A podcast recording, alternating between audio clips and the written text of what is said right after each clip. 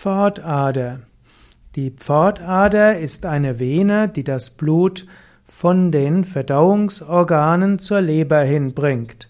Insbesondere Magen, Dünndarm, Dickdarm, Teile des Mastdarms, Bauchspeicheldrüse und Milz haben Venengefäße, die alle das Blut zur Pfortader hinbringen. Pfortader ist also eine große Ader, die das Blut der Verdauungsorgane zur Leber hinbringt.